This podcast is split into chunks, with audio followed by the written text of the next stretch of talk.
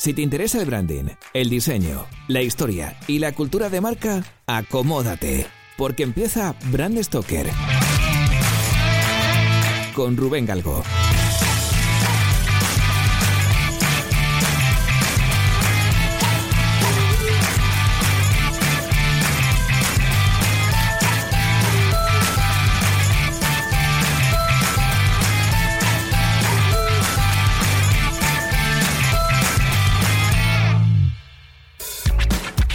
Esta semana vamos a visitar uno de los estudios de diseño especializados en crear tipografías más relevantes del panorama nacional, si no el que más. Estoy hablando de Atipo y bueno, para contarnos un poquito más a qué se dedican, pues tenemos con nosotros, aunque en Gijón, a Ismael, que es uno de los fundadores y director creativo de Atipo. Muy buenas y bienvenido a Bran Stoker. Muchas gracias por la invitación y buenas tardes. Lo primero que tengo que decir a la gente que nos esté escuchando es que lamento mucho el audio que tenemos, la calidad de sonido pues no es la mejor. Porque bueno, mm, ni yo estoy grabando en el micrófono habitual, estoy grabando directamente en la oficina. Y tanto Raúl como Ismael, digo Raúl porque sé que está ahí al lado de Ismael, que le veo por la pantalla, que no tienen un micrófono en condiciones tampoco para hacer la entrevista y bueno, pues lo hemos, lo hemos decidido tirar para adelante salga lo que salga, ¿no? Pero bueno, ya que son muchas ganas las que, las que teníamos de hacer esta entrevista y, y además es curioso porque normalmente yo suelo traer al programa gente que conozco personalmente y en este caso no nos conocíamos personalmente, pero justo, justo, justo hace un par de, bueno, una semana escasa, nos conocimos en, en, el Play Restart que organizó Vences y la verdad es que, oye, fue, fue un placer. Habíamos currado anteriormente porque cuando hice la marca de Dreamfit, recuerdo que, bueno, hablé con vosotros porque la tipografía que cogimos fue la Geomanist y, claro, pues ahí estuvimos ahí intercambiando correos y demás, ¿no? Pero bueno, o sea que casi casi por los pelos sois, sois una excepción en ese sentido, pero bueno. Y luego, por otro lado, tengo que reivindicar un poco el papel de Atipo dentro del mundo del diseño a nivel nacional, ¿no?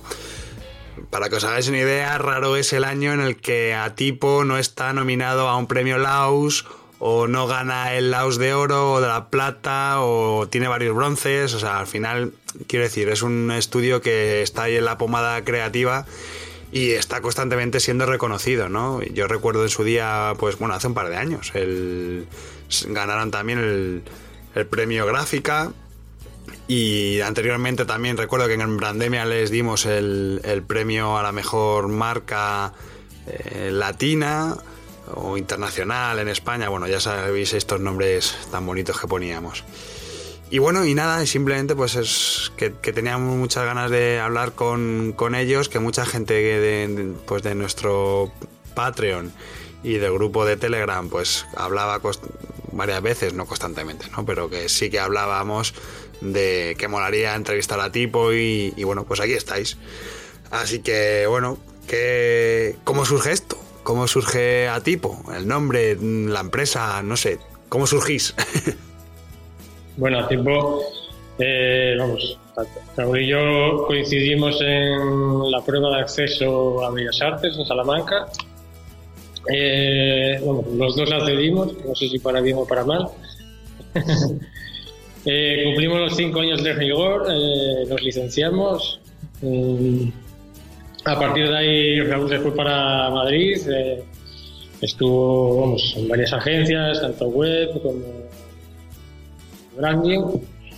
Yo estuve en Gijón, estuve dos años dedicándome un poco a la vida bohemia, dedicándome a pintar, exponer y hasta que entré en un pequeño estudio de la ciudad y vamos, siempre estuvimos en contacto, estamos haciendo esto y estoy haciendo lo otro, nos, nos las cosas y demás. Y bueno, pues en verano, me bajaba a Madrid, siempre estábamos en contacto.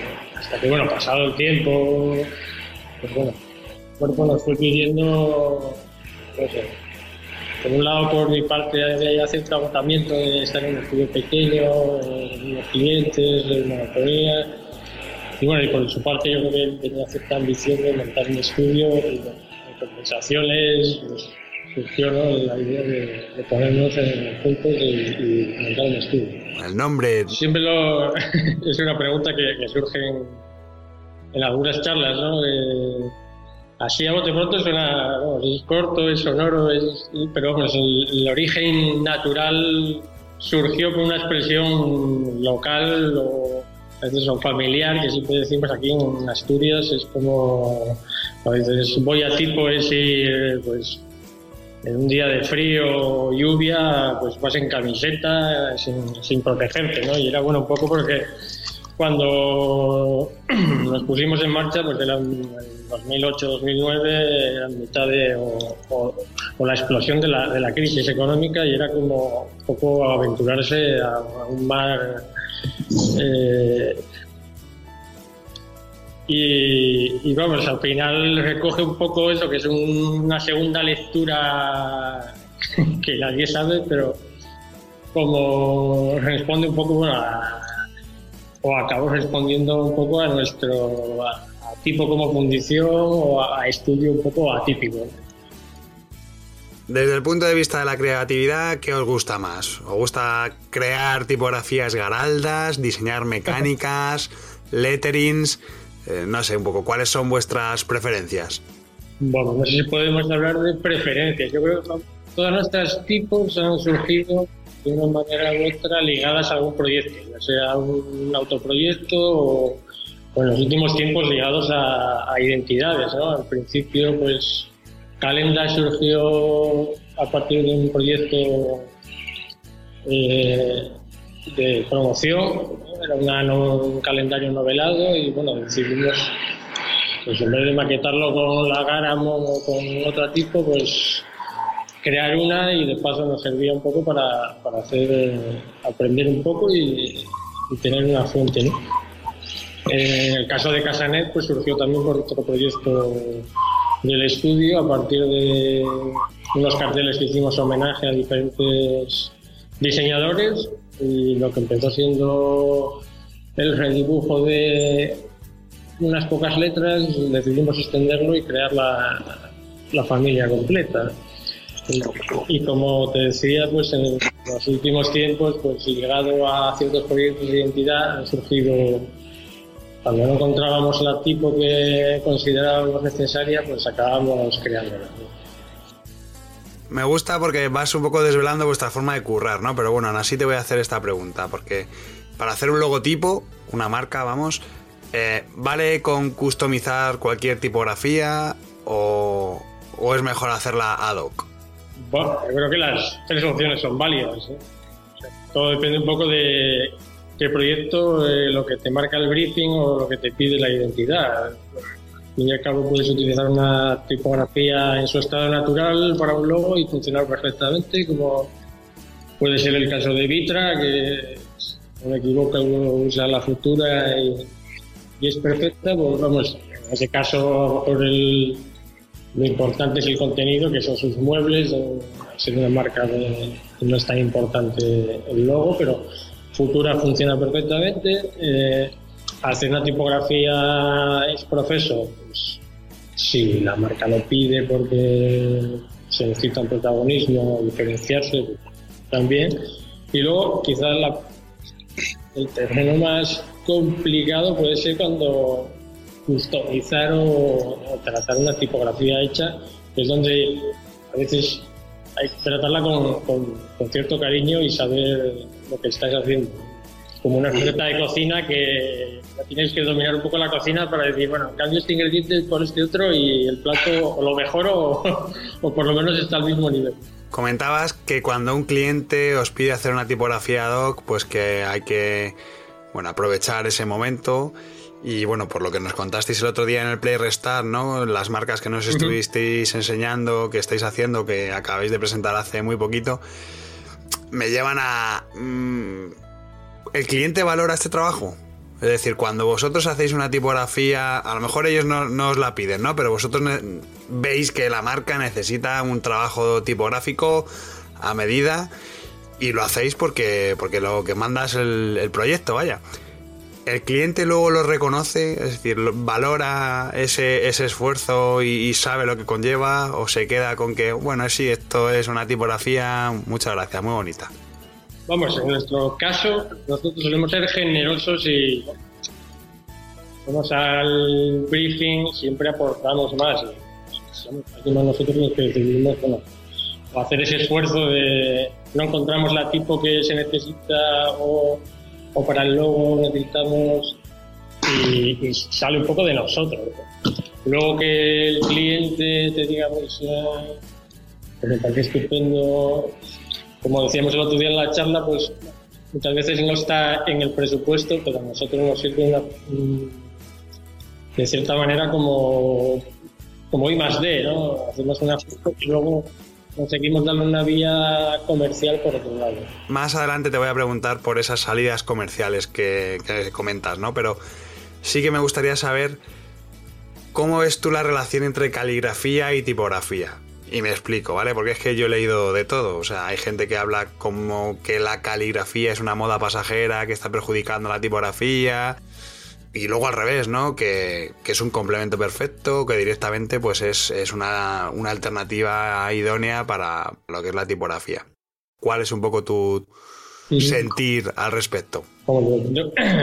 que caligrafía y tipografía son disciplinas que no sé si van en paralelo de la mano y a veces se cruzan, pero supongo que en todas las escuelas de tipografía la caligrafía será una de las asignaturas. Incluso nosotros en Bellas Artes, que, era el peor sitio para estudiar diseño, hicimos algo de caligrafía.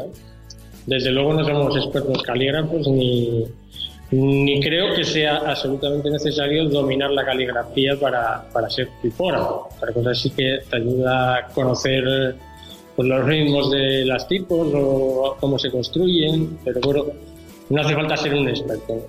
Luego Tienes casos históricos como Germán Zapp, que es un gran calígrafo y a la vez es un tipo. Y desde luego para hacer un tipo como Zafino, pues tienes que ser calígrafo. A nosotros sería casi imposible. A mí como diseñador de marcas me interesa mucho saber los procesos creativos de todos los que venís al programa, ¿no? Por lo que me gustaría conocer un poquito más sobre cuáles son esas fases que seguís en el proceso creativo, sobre todo cuando diseñáis una tipografía, o bueno, o incluso una marca, ¿no? Pero bueno, ¿cómo es vuestro proceso creativo? No, como te decía antes, muchas han surgido pues, a partir de, propios o, ajenos. Son fruto alguna con más intención, como te decía, Calendar, necesitabas para este trabajo y en caso de Casanet pues surgió de forma casual, ¿no? Una vez que hicimos el lettering de, tres o cuatro letras, vimos que había una posibilidad de, explotar esa fuente en su totalidad y que podía funcionar como fuente contemporánea. Sí, pero cuando ya sabéis que vais a hacer ese trabajo tipográfico, cuando ya tenéis claro que vais a, a tener que diseñar una tipo a medida, ¿Cómo arrancáis ese proceso creativo? ¿Cómo, cómo os bajáis al fango y, empezáis ahí a, currar? ¿Empezáis con, lápiz, a bocetar? Yo qué sé, empezáis a trastear con Illustrator, empezáis a hacer cositas con FontLab. Bueno, nosotros somos muy de método. En el caso de Casanet, pues simplemente dibujando por encima de, de pósters de Casandre.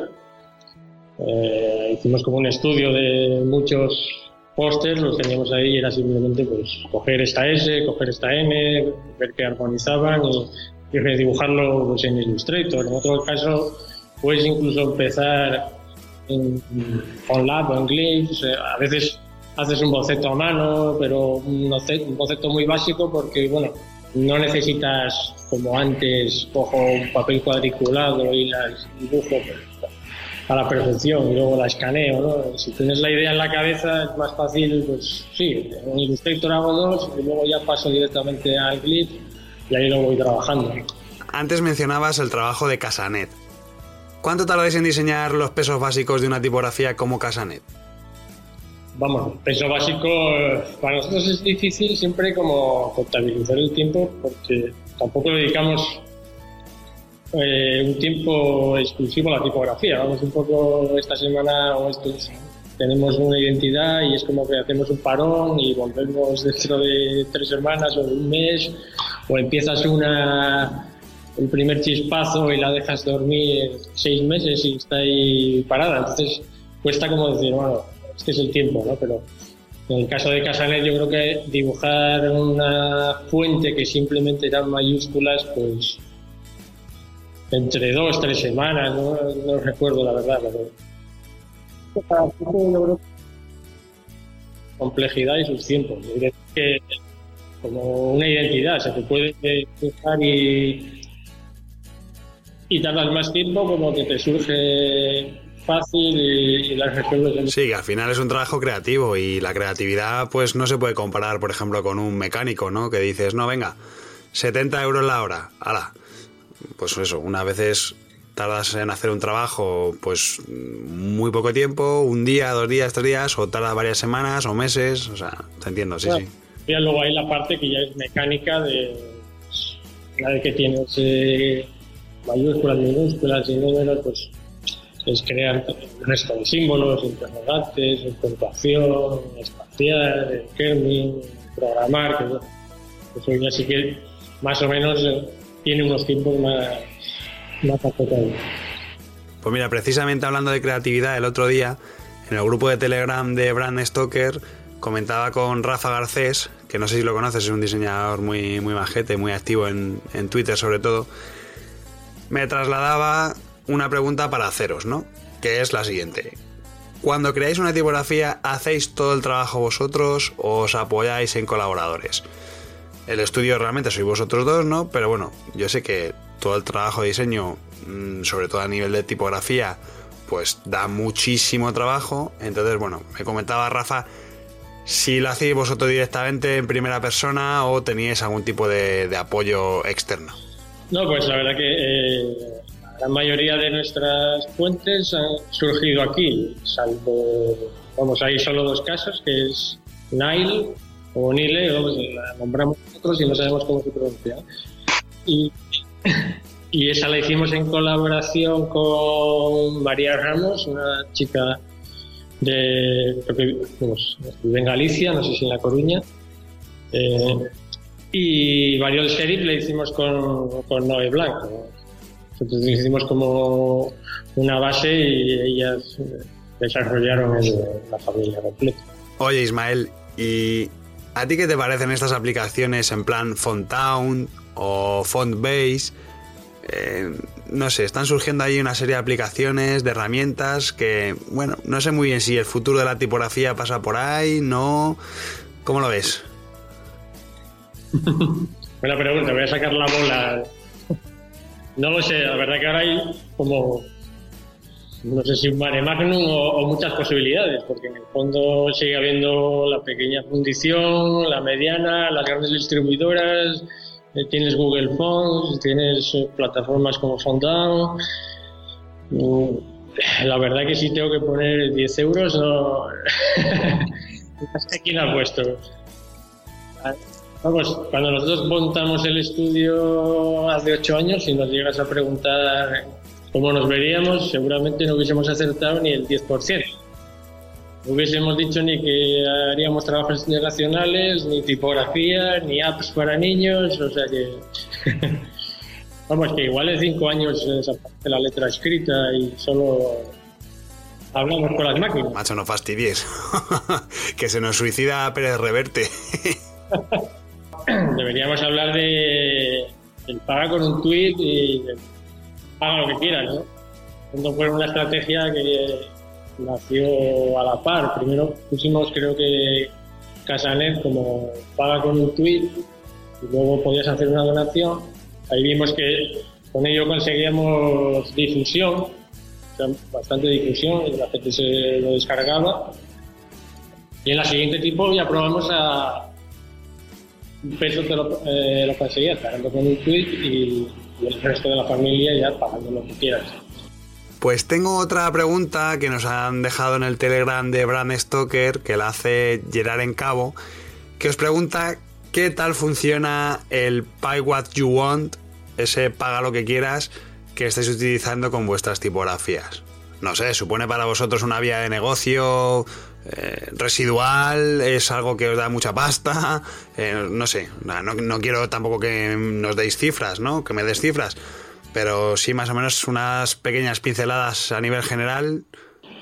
La verdad que el, balance es, positivo, o sea que no todas las fuentes funcionan por igual, pero el equilibrio de todas nos permite un colchón de ingresos que cierta estabilidad y cierta capacidad de maniobra para gestionar otros proyectos de gráficos. Entonces eso funciona bien, ¿no? Sí, por eso digo que, el balance es positivo y que funciona. Tampoco sabemos si va a durar cinco años, diez o tres meses, como la pregunta anterior. No, hombre, sí, sobre todo es porque es un buen ejemplo comercial, es una buena estrategia comercial que os está funcionando y mira, oye, pues ahí os está dando vuestros resultados. Pero bueno, vamos ahora a una pregunta un poquito más gamberra, si quieres, no te asustes. ¿A qué marca le cambiarías la tipografía de su logotipo? Marcas, es que estoy convencido que seguro que vas por la calle, ves un logotipo y dices, joder, madre mía, a estos no hay por dónde cogerles, les pillaba, les daba un repaso de arriba abajo, le cambiaba la tipografía, me cargaba las serifas. no sé, ¿a qué marca le metías con gusto el bisturí? Eh, ¿Española o internacional? Uy, si nos dices una marca española, yo encantado de la vida, ¿eh? Pero bueno, lo que quieras, si te sale española, española y si no, pues internacional. no lo sé, seguramente si a pasar aquí imágenes diría muchas, ¿no? no sé. A mí una de las que más me... Vamos, las que más, alguna que me choca porque la ves por la calle Seguros Mafre. No sé, no sé ni exactamente quién es el autor, ¿no? Pero si nos ceñimos exclusivamente a lo que es el, logo, ¿no? Cómo está compuesto siempre la P y, los grosores tal, se le podía dar se le podía dar una vuelta y luego bueno no sé de BBVA o el Corte Inglés o Alsa que, es una empresa bueno es que la marca del Corte Inglés se merece que la metan en la lavadora vamos y que la peguen 25.000 centrifugados tocarles el logo nos quedaríamos en, en la corbata de nada cambiándose el traje completo Oye, ¿y en qué proyectos está metido el estudio a tipo ahora mismo que se puedan contar? ¿Qué proyectillos tenéis ahí entre manos? Que se puedan contar, se puede contar casi todo. Eh, siempre tenemos alguna tipografía en el tintero o, varias que las vamos avanzando como podemos. Eh, algún proyecto de identidad, el otro día mostramos alguno, todavía quedó alguno pendiente de mostrar y también estamos metidos en, proyectos para, niños, de apps, que eso con suerte el año que viene igual podemos mostrar algo. Y, creo que nada, tipos de marcas y ya es, bastante. ¿Y sabéis qué marcas están utilizando vuestras tipografías? No sé, ¿tenéis el control o sabéis quiénes están usándolas? cuando son fuentes como Variol o Geomani, que es verdad que, tienen como bastante presencia, y cuando las marcas nos contactan o el estudio que gestiona la marca, pues podemos hacer un seguimiento de quién la está utilizando. En el fondo se utilizan muchos sitios de apps, en web, que, es difícil tener un control sobre. Pero bueno, que varió el mismo desde el Colegio de Arquitectos Británico hasta UFESA aquí en España, eh, British Gas, eh, no sé, bueno, tendría que sacar y, hacer un poco mejor.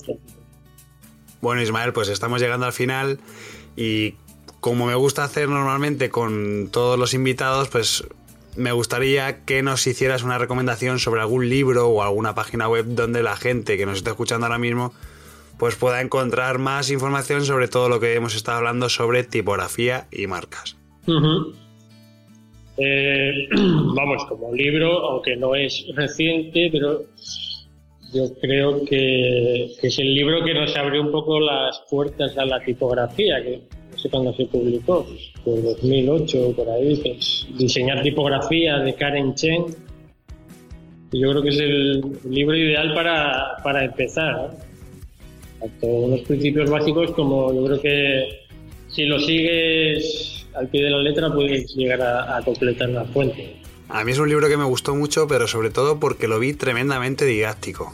Sí, vamos, ya te digo que yo creo que es el libro fundamental. A partir de... Necesitas un trabajo posterior, pero como iniciación, yo creo que es el mejor libro que yo, he leído sobre tipografía. Y luego, webs y eso es como un. Sobredosis de webs de tipografía. es porque hay información muy concreta de, desde kerning, eh, historia, tipografía. O sea que ahí ya tienes que buscar de, de forma puntual. Y bueno, yo creo que un blog como I Love Typography sigue siendo válido para, para todo, ¿no? Para ver novedades, para ver tema histórico, para incluso técnico. No sé, sí. Pues Ismael, muchísimas gracias por vuestro tiempo. Muchísimas gracias por esta entrevista. Gracias a Raúl, que le veo por ahí de fondo, que está por ahí en la oficina. Eh, de verdad, muchas gracias por venir a Brand Stoker, por compartir vuestra experiencia con nosotros, por hablarnos de tipografía y de marcas. Y nada, que a ver si nos vemos pronto y, y bueno, pues eso. Un placer y muchas gracias a ti. Que un abrazo muy fuerte. Chao. Igual. Venga, un saludo, Venga, un abrazo. Chao.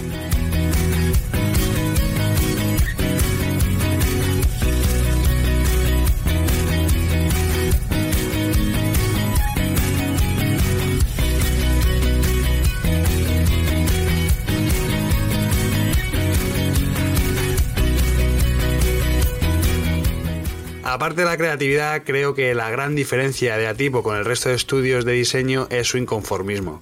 La mayoría de la gente, si ven que una marca necesita una tipografía, no se ponen a diseñarla desde cero, ni mucho menos desarrollan toda la familia.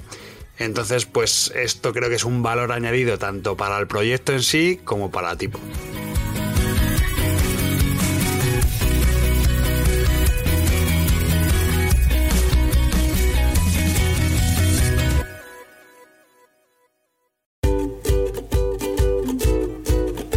Pues hemos llegado al final de este programa de Brand Stoker y como siempre tengo que deciros que ha sido un placer.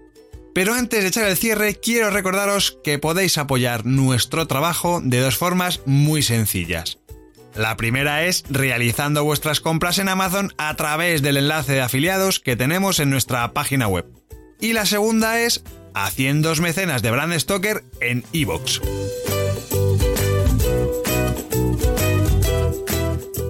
Brand Stoker es una iniciativa de Gallicus. Gallicus es el estudio especializado en creación y gestión de marcas que dirige Rubén Galgo.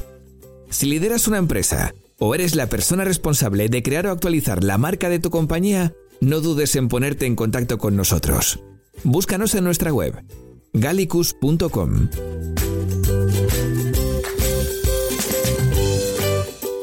Ya sabéis que nos podéis seguir en Twitter, Facebook e Instagram, donde nos encontraréis con el usuario Gallicus Branding, o si lo preferís, me podéis seguir a mí a través del usuario Crenecito. Por supuesto, no olvidéis comentar este programa, darle a me gusta y compartirlo en vuestras redes sociales. Y si os habéis quedado con ganas de más, podéis escuchar más programas de Brand Stoker en iVoox y sobre todo en brandstoker.com. Muchas gracias por estar ahí y recordad, como dijo Paul Rand, el diseño es simple. Por eso es tan complicado. Hasta el próximo programa. ¡Chao!